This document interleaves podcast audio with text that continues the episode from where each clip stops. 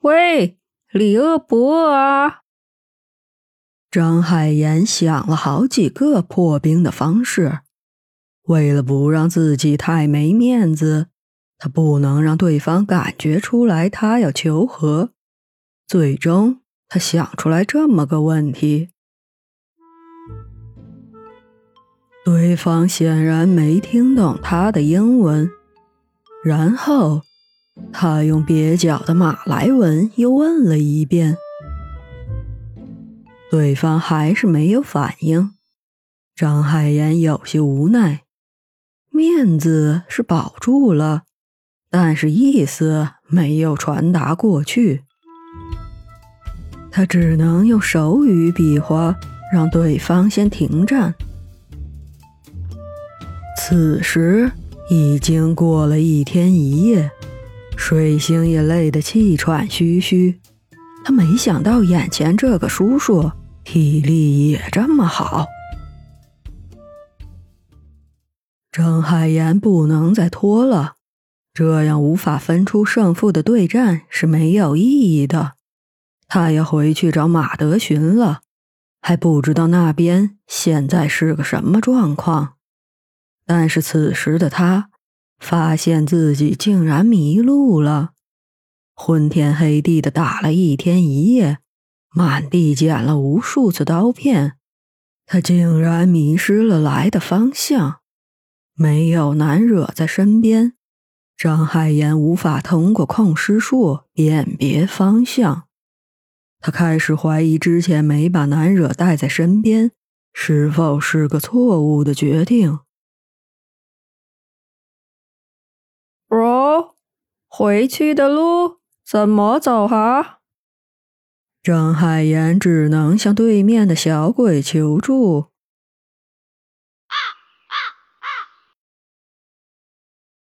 带我回去，之前那棵树。张海岩边说边比划，希望小鬼可以明白他的意思。但是看那迷茫的眼神，张海岩知道他还是没听懂。我要去找男人，呆哦，那就。水星听到了关键词，他知道“难惹”这个名字，那是几年前部落里唯一一个看到外面的世界的族人的孩子。儿时的他很好奇外面的世界，还经常跑去问那个叔叔，但是长老们不让他去。就是那个叔叔带来了马气叶，让他看到了外面的人长什么样。但是后来听说那个叔叔一家在打猎的时候遇难了，他当时很伤心。从那以后，长老们更加严厉地看管族人，严禁他们外出。长老们说，外面的生态环境已经严重恶化，不适合他们土人的生存，出去了就会生病而亡，而只有待在部落里，才能安全度过一生。后来，南惹妹妹被人收养，离开了土人部落。水星当时很不理解长老的决定。既然外面的世界危险，那为什么还要让族人出去呢？而且还是这么小的孩子。但是长老说，南惹有一半外族的血统，可以适应外面的环境。从那以后，水星就没有再见过他了。难道刚才见到的那个小女孩就是南惹妹妹吗？水星有些黯然，难怪他当时看着有些眼熟。南惹妹妹怎么会变成现在这个样子了？他不知道外面的环境恶化。会给南惹带来怎样的灾难？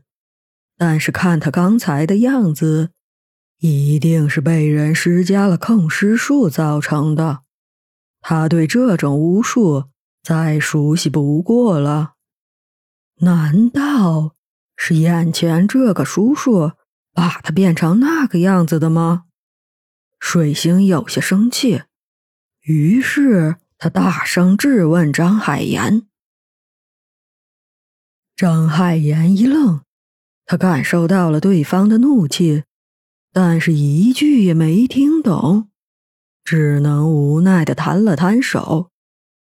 看到他无所谓的样子，水星更生气了。自从看到难惹妹妹，就冒出了这个男人，一定是这个男人害了难惹妹妹。想着。水星又开始对着张海岩射吹箭，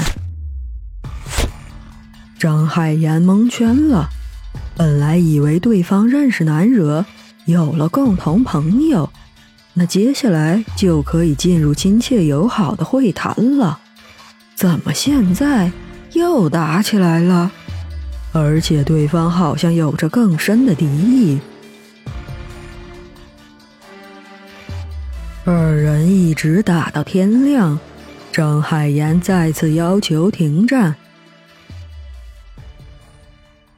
不能再打了，我要回去找南乐和马德寻了。Madison，水星再次抓到了关键词，丢了。Madison，南姐，你认识他们对吗？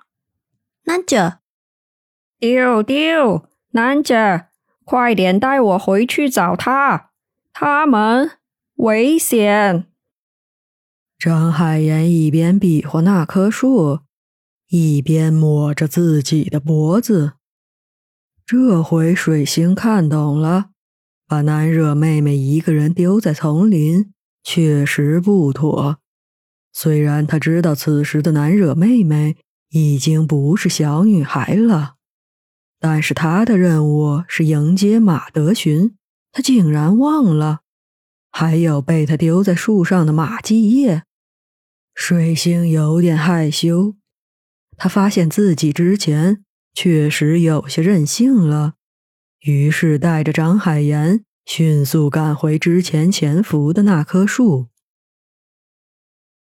张海岩看到对方终于听懂了，也松了一口气。自己果然是有着过人的语言天赋。一路上，张海岩问水星是怎么认识马德寻的。水星问张海岩是不是他把南惹妹妹弄成现在的样子。两个人鸡同鸭讲，竟然聊了一路。就在快到之前水星潜伏的那棵树时。二人忽然发现了周围环境的异常，地上竟然有叶子被烧焦的痕迹。张海岩习惯性的爬到树冠上寻找南惹，但是他在周围找了很久，都没有见到南惹的身影，马德寻也不知所踪。张海岩有些诧异。难道这二人没有等他继续前进了吗？他觉得不大可能，有那个图腾包裹在，南惹就不会那么急躁和不受控。他应该会在原地等他回来，即便是马德寻催促，没有自己的命令，南惹也应该只是在原地等候。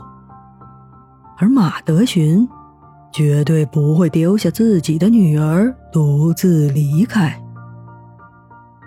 除非二人出了什么意外。